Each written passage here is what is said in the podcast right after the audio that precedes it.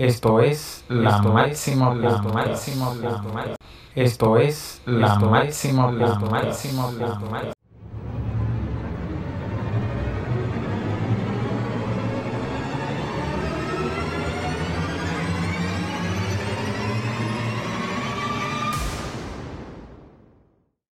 Bienvenidos amigos a un episodio más de tu programa La Máxima Podcast. En el día de hoy vamos a tratar el tema cómo ayudar a alguien con adicción. Y para eso hemos invitado al psicólogo Luis Miguel Real, quien es psicólogo clínico y está en adicciones. Un placer.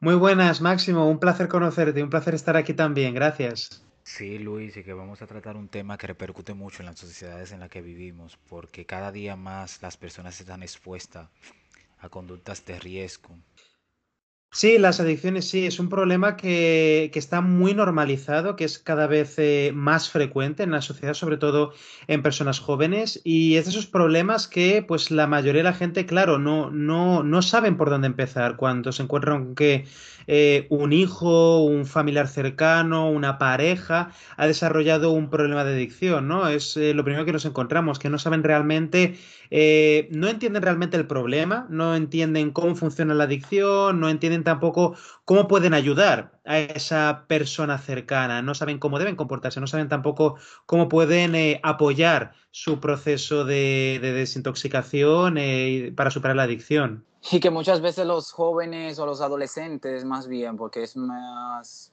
eh, fácil ver que las personas que consumen en adolescencia siempre van a consumir en la adultez. Y es más difícil una persona adulta que nunca ha consumido consumir. Que los jóvenes no se dan cuenta el peso o la primera dosis, el impacto que crea en su mente y no saben lo hondo en que se van metiendo porque creen que van a consumir una sola vez y no lo van a volver a hacer. Es lo mucho que dicen muchos jóvenes. Claro, totalmente. Es algo que eh, explico a menudo a las familias. Una persona, ninguna persona jamás elige eh, desarrollar una, una, adicción. Por supuesto, la persona puede elegir eh, hacer el primer consumo, ¿no? Y por supuesto, la mayoría de contactos con las drogas o cualquier tipo de sustancia se producen pues en la adolescencia o en nuestros 20, etcétera, etcétera. Eh, pero la persona puede elegir fumar su primer cigarro, eh, probar por primera vez la marihuana, tomar su primera copa de alcohol, pero ninguna persona elige desarrollar una adicción, ninguna persona cuando se toma eso es realmente consciente del riesgo al que se está exponiendo si empieza a escalar el consumo, etcétera, etcétera. No, nunca esperan que, les vaya a ocurrir a ellos. Siempre esperamos que eso que hemos visto en la televisión, eso que hemos escuchado, eh, les ocurre a otras personas. Sí, este mundo que cada día va, va, más cambiando y cada día hay más adicciones y las sustancias muchas veces se ven en forma de moda o se ven más atractivas y los adolescentes están presos porque muchas veces participan en grupos de iguales que donde está el alcohol, las drogas y siempre dicen eso yo no lo voy a hacer porque mis padres me dieron muchos valores, pero muchas veces sin importar la resiliencia o el poder de decir no, es difícil cuando todos los jóvenes consumen y uno no. Totalmente. En la adolescencia, uno de los mayores, probablemente el principal obstáculo, es eh, la presión social. Da igual cómo de buena haya sido la educación que hayamos dado a, los hijos, que la presión social que ellos soportan eh, va a ser un factor muy importante para determinar si van a empezar a explorar, van a empezar a arriesgarse con determinadas sustancias. En muchos casos, eh, en muchos grupos, simplemente es ya un rasgo o un paso como un rito de iniciación a la adultez, ¿no? Es eh, lo que hacen los adolescentes o muchos adolescentes cuando empiezan a consumir drogas es intentar probar al resto de personas a su alrededor que ya son adultos o que ya son mayores, eh, etcétera, etcétera. Y es una de las cosas que va a hacer que mm, vayan a consumir cada vez más para intentar demostrar algo a las personas que tienen alrededor, sobre todo con el alcohol y bueno, en cada vez más lugares eh, también pues eh, con el cannabis, con la marihuana, ¿no? Que pues se está regularizando en cada vez más lugares, está cada vez más normalizada eh, como droga en cuanto a consumo recreativo, entonces hay cada vez más jóvenes que no ven los riesgos en un consumo continuado, incluso hay muchos jóvenes que son puramente negacionistas de, los daños, de los posibles daños de la marihuana, incluso de la adicción a la marihuana. hago eh, divulgación sobre adicciones en Internet desde hace pues dos o tres años y todavía me encuentro muchos comentarios, pues cuando pongo un vídeo en YouTube hablando sobre la adicción a la marihuana, me encuentro muchos comentarios tipo, de comillas, hater, eh, de personas que simplemente dicen que, me lo estoy inventando, que, es que es una conspiración que me he inventado yo y que realmente la marihuana no provoca adicción, etcétera, etcétera. Y eso da lástima, ¿no? Porque nos da señales de hasta qué punto tantas personas están engañadas, están engañadas por eh, fake news, eh, por falsas informaciones en Internet, por falsos testimonios por parte de sus amigos y simplemente piensan que eh, la marihuana, por ejemplo, no tiene ningún tipo de riesgo. Por ejemplo, con el alcohol los riesgos son más conocidos, pero con la marihuana hay muchísimos jóvenes que simplemente se piensan que es una planta inocua y que incluso no lo consideran una droga. No son conscientes de, que hay personas de su edad o poco mayores que ellos que terminan en centros de desintoxicación o terminan sufriendo muchísimo ellos y sus familias por haber desarrollado un problema de adicción tarde o temprano. Y que muchas veces las personas que son consumidoras o están en una adicción no saben lo que significa la palabra adicción. Nos gustaría que para entrar en contexto usted nos diga qué es una adicción. Buena pregunta. Eh, hemos de entender la adicción como la pérdida de control de la persona, ¿vale? Ante un determinado estímulo, una, una actividad o una sustancia. Porque también podemos hablar de adicciones conductuales, por ejemplo, la ludopatía, ¿no? O la adicción a las apuestas, aparte de las adicciones químicas o a las drogas tradicionales. Entonces, hemos de entender que el elemento principal de una adicción es que la persona pierda el control. La persona, aunque es consciente de que aquello que está haciendo le hace daño a ella o a otras personas, lo hace igualmente. ¿Por qué? Porque una adicción también es una enfermedad a nivel neurológico.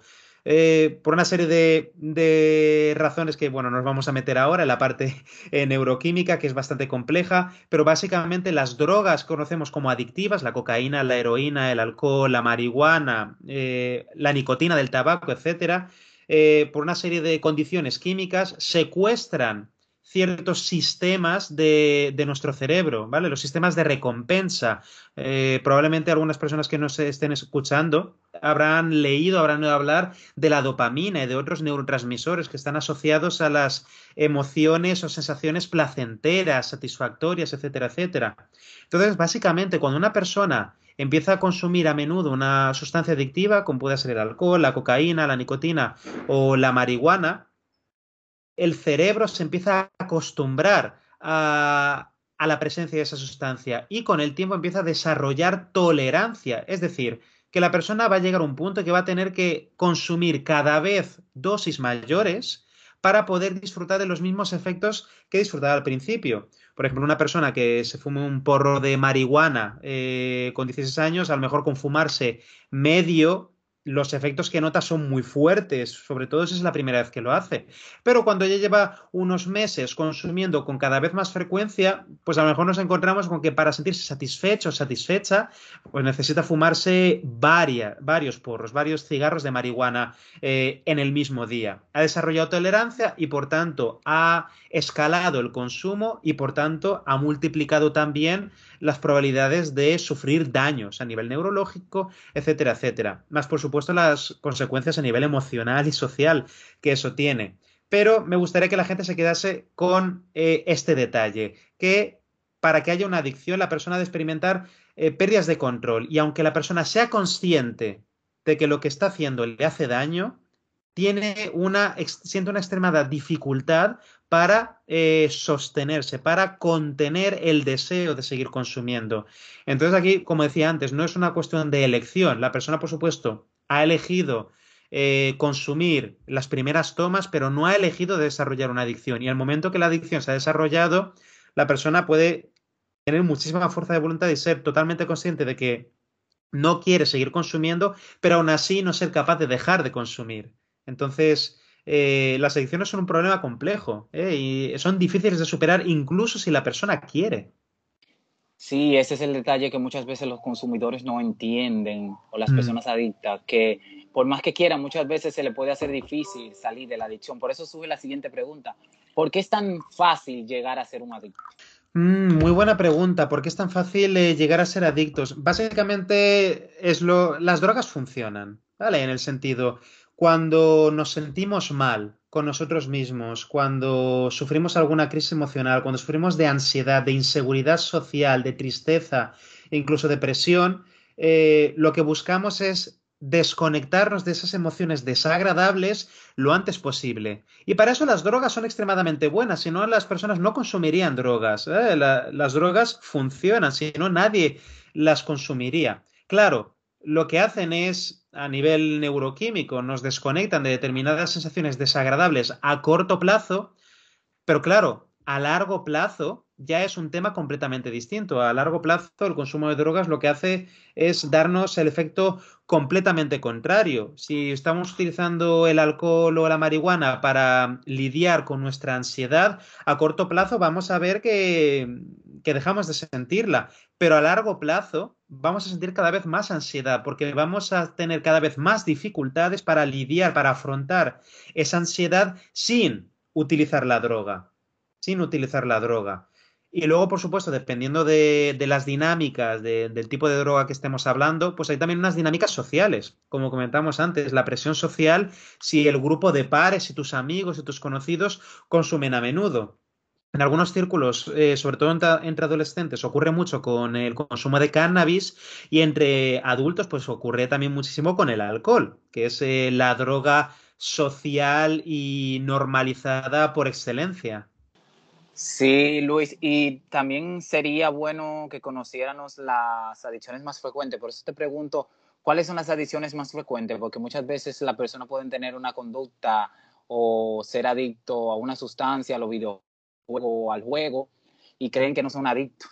Mm, exactamente, sí, sí, sí. Hay, hay conductas adictivas, conductas extremas que en determinados círculos pues están muy normalizadas. Como comentaba antes, eh, por supuesto puedo hablar de España, ¿no? O puedo hablar de, otros países, pero eh, hay personas que consumen alcohol de manera extrema, se han acostumbrado a beber alcohol casi todos los días, ¿vale? Prácticamente a diario o todos los fines de semana que no saben divertirse sin consumir alcohol, por ejemplo. Entonces, y eso ocurre no solamente con ellas, sino con la gran mayoría de personas a su alrededor. Entonces, cuando vemos que la mayoría de personas o muchas personas a su alrededor están consumiendo de la misma manera que nosotros, pues entonces a nosotros nos parece peligroso, sobre todo si además es una, es una droga legal, entonces no tenemos eh, percepción de riesgo. Como me preguntabas antes, ¿no? El, las adicciones más frecuentes, por supuesto el alcohol, eh, el tabaco, ¿vale? Como pues las drogas legales por excelencia y luego también la marihuana por ser eh, la droga ilegal eh, más accesible y la más consumida del mundo. Luego entre adicciones eh, conductuales están por supuesto la ludopatía o adicción al juego y eh, cada vez se habla más desde que la Organización Mundial de la Salud eh, le dio reconocimiento a lo que llamamos el trastorno por videojuegos, ¿no? Que una persona tenga un problema de conductas adictivas eh, por jugar demasiado a videojuegos. Que ahí también podemos observar muchos de los elementos comunes que podemos encontrar en las adicciones químicas o a drogas, el que la persona se sienta extremadamente mal cuando no está jugando o cuando no está apostando, de la misma manera que una persona que consuma drogas puede llegar a sufrir el síndrome de abstinencia de esa droga, el sentirse muy, muy, muy, muy mal a nivel físico y emocional por el hecho de no consumir, y en este caso pues por el hecho de no jugar o de no apostar, y también en cuanto a las eh, consecuencias eh, para la vida de la persona, eh, lo incapacitante eh, que puede ser. Eh, por supuesto, pues eh, de vez en cuando sale las noticias, pues algún caso de algún adolescente que ha tenido grandes problemas pues, con videojuegos, etcétera, etcétera. En este caso me gustaría también, ya que ah, nombro la adicción a los videojuegos, me gustaría recalcar que los videojuegos en sí no tienen por qué ser adictivos, la gran mayoría de los videojuegos no son adictivos, es diferente que una persona, un adolescente que ya tenga vulnerabilidad, que ya esté teniendo problemas psicológicos, ¿vale? Que ya esté sufriendo de ansiedad, sufriendo de, algún cuadro depresivo, que esa persona que ya es vulnerable, al exponerse a videojuegos, los utilice para autorregularse emocionalmente, como pues otras personas utilizarían el alcohol o la marihuana. Claro, si los videojuegos fuesen en sí realmente adictivos, pues tendríamos un gran problema social, tendríamos de verdad muchísimas personas con grandes problemas de adicción y vamos, el planeta sería un caos absolutamente. Es más, al revés, que personas que tienen problemas psicológicos o que son vulnerables a desarrollar un problema de adicción, eh, se agarran, digamos, al, al, salvavidas que tienen más cerca y que en algunas personas, sobre todo en adolescentes, a veces son los videojuegos o como puede ser cualquier droga. Muchas veces los padres, como en estos tiempos, están siendo más jóvenes y tienen hijos adolescentes, personas de 30, entonces siempre se están haciendo preguntas o inquietando o incentivando a sus hijos a no consumir droga. Por eso surge la siguiente pregunta. ¿Por qué cada día los adictos a las drogas son más jóvenes? Mm, claro, porque cada día son más jóvenes por el efecto de normalización, ¿no? Por el efecto de normalización. Eh, también por Internet, podríamos argumentar. Con las redes sociales, con el dejo de las redes sociales, todo tipo de información simplemente se transmite muchísimo más rápido. Entonces, si hace a lo mejor 100 años los adolescentes seguían, por supuesto que bebían alcohol o intentaban consumir cualquier tipo de droga que encontrasen por ese sentirse adultos, por esa necesidad de demostrar socialmente, pero ahora con las redes sociales o con el auge de Internet, pues eh, es mucho más fácil que vean el mal ejemplo entre otros adolescentes u otros adultos, o también en la cultura de masas, en, determinadas películas, series, en que se normaliza, incluso se banaliza el consumo extremo de, muchas drogas, de muchas sustancias. Si, por ejemplo, nos metemos en Netflix, hay muchísimas eh, series y películas que muestran un uso eh, excesivo, un uso extremo y muy banalizado del alcohol y otras drogas, incluso haciéndolas parecer eh, pues muy positivas en su consumo. Entonces, en ese sentido, los niños y los adolescentes son como esponjas cuando ya tienen capacidad para acceder a determinadas sustancias, pues lo van a hacer más deprisa, lo van a hacer más deprisa. Esto simplemente forma parte de ese proceso de socialización o, digamos, también globalización, de cómo los adolescentes se exponen a cada vez más información sin realmente estar preparados sin realmente estar preparados para manejar esa información, para ponerla en perspectiva, para, pues muchas veces tomar decisiones eh, razonadas. Eh, una cosa que, falta mucho en muchísimos lugares del mundo son buenas campañas de prevención de, conductas adictivas, eh, de prevención de uso eh, incorrecto de drogas, ¿no? Ese, pues tener campañas, organizar campañas para dar información de manera entretenida también, de manera que no parezca que, estamos juzgándoles y estamos ahí apareciendo como policías, simplemente ofreciéndoles información para que en el momento en que tengan acceso a una determinada sustancia, porque van a tener acceso, van a tener acceso, eh, aunque no queramos, por lo menos que en ese momento eh, estén informados de los daños debidamente, estén informados de los riesgos y puedan tomar una decisión responsable y que por ellos mismos puedan decir, no, yo no quiero esto ahora mismo o no creo que esté preparado o creo que voy a elegir otra manera diferente de divertirme. Y con eso de que los hijos son una esponja, muchos padres no han aprendido que los hijos aprenden con el ejemplo, no con regaño, regañar, regañar, regañar. Porque si usted es un padre que no, su hijo no quiere, usted no quiere que su hijo consuma alcohol, no consuma alcohol delante de él. Porque muchos padres mandan a los hijos a comprar el cigarrillo al colmado, mandan a comprar cerveza, eh, ven al tío que consume una droga y no lo orientan. Entonces muchas veces es solamente regañar y regañar y no brindarle el ejemplo.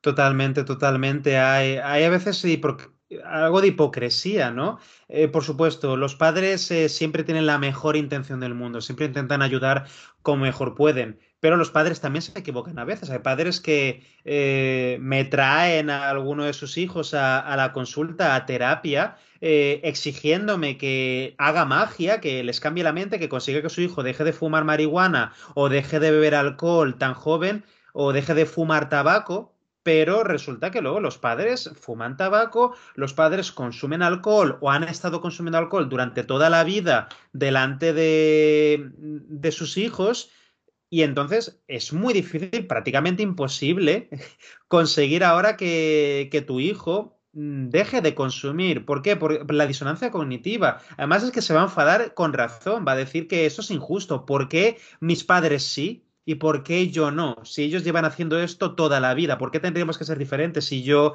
mm, yo soy casi prácticamente un adulto. Ese es un punto en el que no quedan algunos padres. No tanto con el consumo de, por ejemplo, marihuana, que es más obvio, pero con el consumo de alcohol y de tabaco. Muchísimos padres piden a sus hijos que no consuman cuando ellos son los primeros que han introducido ese elemento en casa. Eh, le están pidiendo algo, algo pues hipócrita a sus hijos. Sí, sí, y que las consecuencias de estas adicciones muchas veces son a corto y a largo plazo y van a depender mucho de la personalidad que tengan las personas o la resistencia. Por eso hago la siguiente pregunta. ¿Cómo afecta la salud a corto y a largo plazo una adicción? A corto plazo, dependiendo de la sustancia, por supuesto, eh, la persona ya empezará a notar algunas cosas. Mm, por ejemplo, con el alcohol y la marihuana, ¿no? Las borracheras, etcétera, etcétera, la resaca del día después. Eso es algo que pueden notar a, corto plazo cuando han tenido consumos abusivos extremos. A largo plazo, eh, la incapacidad de sentir alegría, de sentir satisfacción, de sentir relajación sin consumir la, eh, droga, ¿vale? Cuando hablaba antes de, sobre el síndrome de abstinencia, que sobre las personas cuando no tienen acceso a la dosis de la droga a la que han eh, desarrollado adicción. En el caso del alcohol, problemas de cirrosis, problemas cardíacos por el consumo excesivo. En el caso de la marihuana, problemas de sueño, de ansiedad. Eh, con la marihuana, eh, hace años que tenemos estudios científicos que demuestran que eh, aumenta muchísimo las probabilidades de sufrir sintomatología psicótica, ¿vale? sintomatología de esquizofrenia. Es, algo, es una de esas cosas que las personas que consumen marihuana no quieren aceptar, pero nos llegan a menudo a los hospitales, a las consultas de psicología, eh, personas que consumen marihuana y que han tenido un brote psicótico, que han tenido un brote psicótico. Esto, por supuesto, también depende no solamente de la, de la, sustancia, de la variedad, etcétera, etcétera, sino que también depende fuertemente de la genética. Hay personas que consumiendo la misma sustancia eh, durante el mismo tiempo, ¿vale? Durante la misma cantidad de meses o años, pues van a, van a sufrir los efectos de manera completamente distinta. Hay personas que sí que pueden tener a nivel genético una vulnerabilidad especial hacia desarrollar sintomatología psicótica o, por ejemplo, cáncer de pulmón o lo que sea, y se les puede despertar un día ese gen. Se les puede despertar a los pocos meses de empezar a consumir marihuana y luego hay otras personas a las que se les despierta ese gen cuando llevan años consumiendo a diario, porque a lo mejor a nivel genético tiene una especial resistencia. Por eso, eh, esto depende mucho del caso, pero por supuesto, a cuanto mayor sea el consumo, más probabilidades hay, va a haber de que nos toque alguno de los efectos no deseados. Suelo decir a mis pacientes de terapia que Em, cuando estamos consumiendo drogas, cuando tenemos un problema de, adicción, es como una lotería que no queremos ganar. ¿Vale? Por supuesto, cuando jugamos a la lotería, cuantos más boletos, eh, cuantos más billetes compramos, pues más probabilidades tendremos de ganar. En ese sentido es exactamente lo mismo. Cuanto más tiempo estés consumiendo la droga, cuanto más tiempo estés consumiendo alcohol, cuanto más tiempo estés consumiendo marihuana o tabaco o lo que sea, más probabilidades habrá de que un día ocurra algo, de que se despierte en ti alguno de esos síntomas, alguna de esas enfermedades que, por supuesto, nunca habrías esperado que te tocasen a ti. Y que de algo que no se habla mucho, que muchas veces los consumidores desarrollan una disfunción sexuales también, que es lo que mm. hace que muchos hombres busquen ayuda cuando son adictos, cuando ven que su rendimiento sexual ha caído. Y una pregunta que deben hacerse muchas veces las personas que intentan consumir por primera vez es la que le voy a hacer ahora, Miguel. Y es, ¿por qué no es tan fácil dejar de ser un adicto a las drogas? Superar una adicción es, es difícil, no es nada fácil, no es nada fácil. ¿Por qué? Porque las drogas funcionan, en el sentido, las drogas son adictivas y, eh, entre comillas, se consiguen hackear eh, sistemas cerebrales. Es decir, que la persona, aunque es consciente de que no quiere hacerlo y de que eso es malo para ella, algo en su cabeza hace clic y lo termina haciendo y termina consumiendo. Entonces, las adicciones son difíciles de superar, por un lado, por, la, por los efectos neuroquímicos de, las drogas, de las adicciones, eh, los rituales, los hábitos, etcétera, etcétera. Luego también son difíciles de superar porque la persona, después de cuanto más tiempo lleve con la adicción, más inválida va a sentirse para afrontar las situaciones difíciles del día a día. Más dependiente psicológicamente va a ser de la droga. Porque cuando hemos desarrollado una adicción, esa, esa droga, esa actividad adictiva, cumple una función en nuestro día a día cumple una función, se integra en nuestra vida. Como decía antes, en el momento en que estamos en crisis, cada persona se agarra al salvavidas eh, que tiene más cerca. ¿no? Para algunas personas a lo mejor es la droga, para unas personas son los videojuegos, para otras personas es la comida o para otras personas a lo mejor hacer ejercicio. Pero en el momento que una persona lleva mucho tiempo con una adicción, ha olvidado cómo afrontar las sensaciones de ansiedad, cómo afrontar la tristeza, cómo afrontar el aburrimiento, cómo afrontar eh, el enfado, la rabia o las discusiones familiares. Ha olvidado cómo afrontar ese tipo de situaciones sin utilizar la droga. Y esa es la parte más incapacitante de, de cualquier adicción, que la persona, si le quitas la droga, no sabe cómo seguir viviendo, no sabe cómo seguir viviendo, tiene miedo, tiene pánico a intentar vivir sin tener ese salvavidas, esa como esa muleta, ¿no? Eh, para, para poder lidiar, afrontar el estrés, la tristeza o la ansiedad del día a día. Por eso es muy importante que lo entiendan las familias o la pareja de una persona con adicciones. Eh, la persona no ha elegido desarrollar una adicción.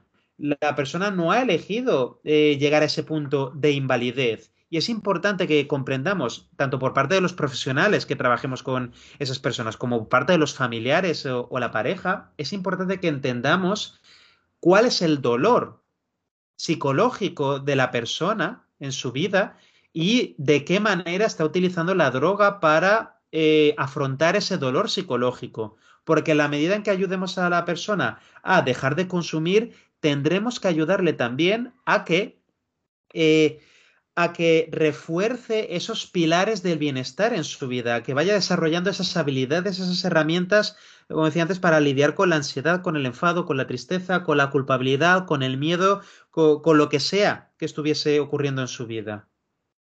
Y que probablemente muchas personas que nos escuchen se estarían haciendo la pregunta si son adictos y si tienen miedo a buscar ayuda, le proponemos que busque un cuaderno, un cuaderno y un lápiz y esa sustancia o esa, esa adicción que tiene a algo, la deje por tres meses. Y cada día que piense en eso, en recurrir a ella, lo vaya anotando en un cuaderno para ver cómo se siente. Para ver si es verdad que puede durar por lo menos tres meses sin consumir una sustancia o sin tener otro tipo de adicción que no es química. Para ver si no se le hace difícil, para que se vea un espejo mental para que busque la ayuda necesaria a tiempo, porque si la busca a tiempo puede salir adelante, puede vivir y entender que salir de una adicción no se hace solo, tiene que buscar ayuda con su familia. Totalmente, totalmente. Me encanta, es una sugerencia muy buena. Si una persona duda de que de estar sufriendo una adicción está desarrollando una adicción, que se pruebe a sí misma, que se desafíe a sí misma. Voy a intentar estar sin consumir para demostrarme a mí mismo que realmente no tengo dependencia, no dependo de esta sustancia o de esta actividad para pasármelo bien, para divertirme, eh, etcétera, etcétera. Es también una muy buena idea, por supuesto, llevar un diario, un cuaderno en el que verbalicemos nuestras preocupaciones, eh, nuestro deseo o nuestras dificultades de consumir determinada eh, sustancia, ¿vale? Nuestro deseo de consumirla. Y eso nos va a ayudar a poner ciertas ideas en perspectiva. Eh, nos va a ayudar a ponerlas en perspectiva.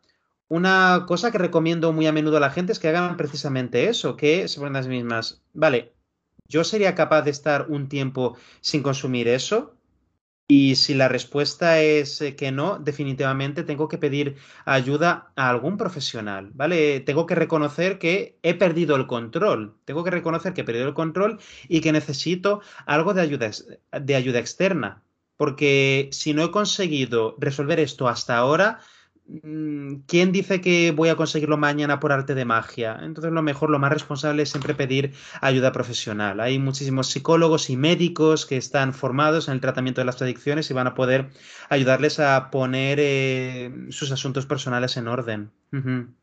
Y que todas las recomendaciones que hemos dado han sido a personas que están a punto de iniciar una adicción o a las personas que son adictas Pero me gustaría, Luis, que des unas recomendaciones a esas familias que tienen a una persona adicta y ven que se le está haciendo difícil ayudar o se desesperan o tienen como una desesperanza de querer abandonar la lucha. ¿Cuáles serían sus palabras de aliento para esas personas? Porque vemos que es por un proceso difícil, porque muchas veces gastan todos los recursos tratando de ayudar o cambiar por arte de magia a esa persona que es adicta. Sí, sobre todo les puedo decir que van a necesitar paciencia porque superar una adicción en la mayoría de los casos es un proceso largo. Eh, tienen que estar preparados para las recaídas. No culpar, sobre todo no caer en el error de culpabilizar todavía más a la persona que, que es víctima de una adicción, sobre todo cuando haya tenido una recaída. Eh, promover las conversaciones, las conversaciones.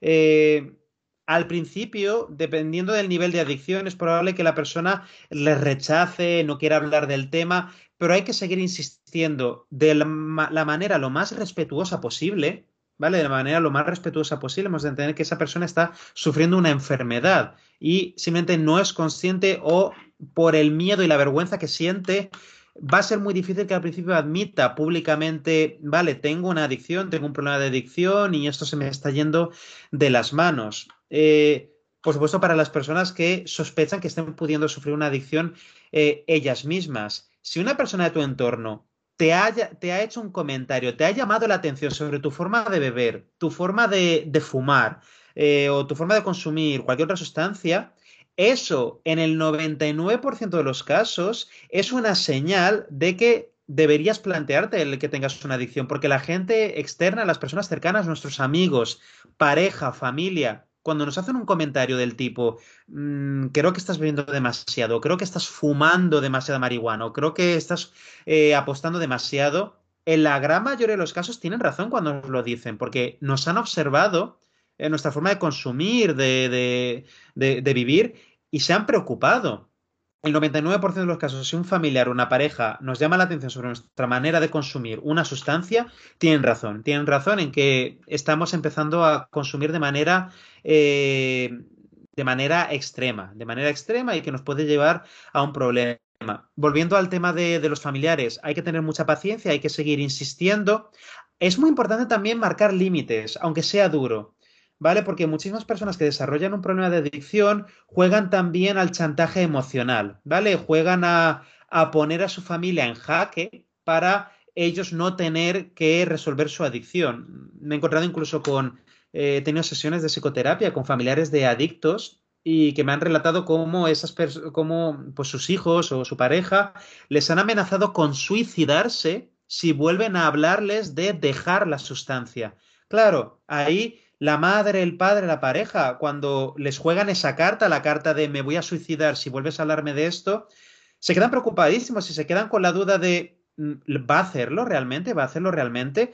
Pero es importante que también marquemos límites, que también dejemos clara a la persona, mira, esto me preocupa, esto que estás haciendo, tengo miedo por ti, tengo miedo por lo que esté pasando y eh, no voy a permitir determinadas cosas. Por supuesto, el consumo de determinadas sustancias tiene también consecuencias muy duras a nivel familiar. Es fruto de discusiones, de peleas, incluso de maltratos, de gritos, de, de, agresividad y violencia en casa. Entonces, ante ese tipo de conductas, hemos de ser muy claros, dar un ultimátum a la persona y mira, yo entiendo que estás teniendo problemas, pero si esto vuelve a ocurrir y además no, y además te sigues negando a acudir a, a ayuda profesional, yo no tengo por qué seguir soportando esto.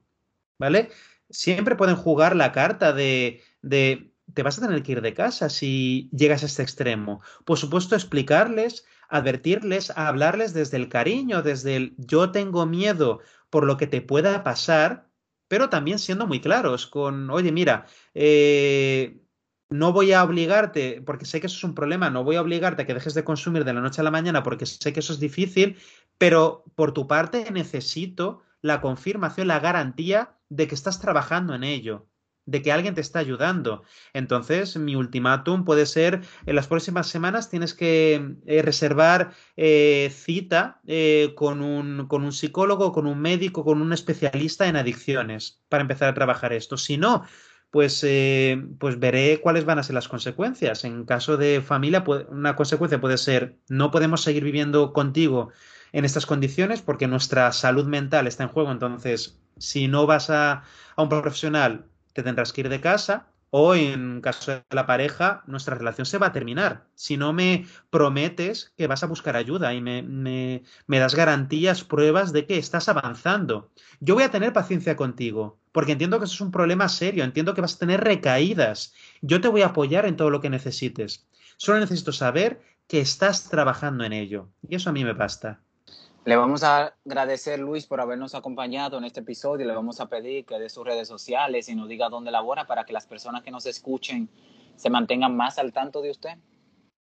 Muchísimas gracias, eh, Máximo, un placer. Eh, me pueden encontrar poniendo Luis Miguel Real en prácticamente cualquier red social. Mi página web es eh, luismiguelreal.es y me pueden encontrar también en Instagram en, y en YouTube, ¿vale? Y también en Twitter, simplemente tecleando Luis Miguel Real, psicólogo. Eh, les va a aparecer ahí tanto mi perfil de Instagram como eh, mi canal de YouTube, en el que tengo pues algunos vídeos y conferencias en los que hablo sobre adicciones y otros temas de salud mental. Muchas gracias y hasta otro episodio. No olviden seguirnos en nuestras redes sociales. Esto es la máxima, la máxima, la máxima.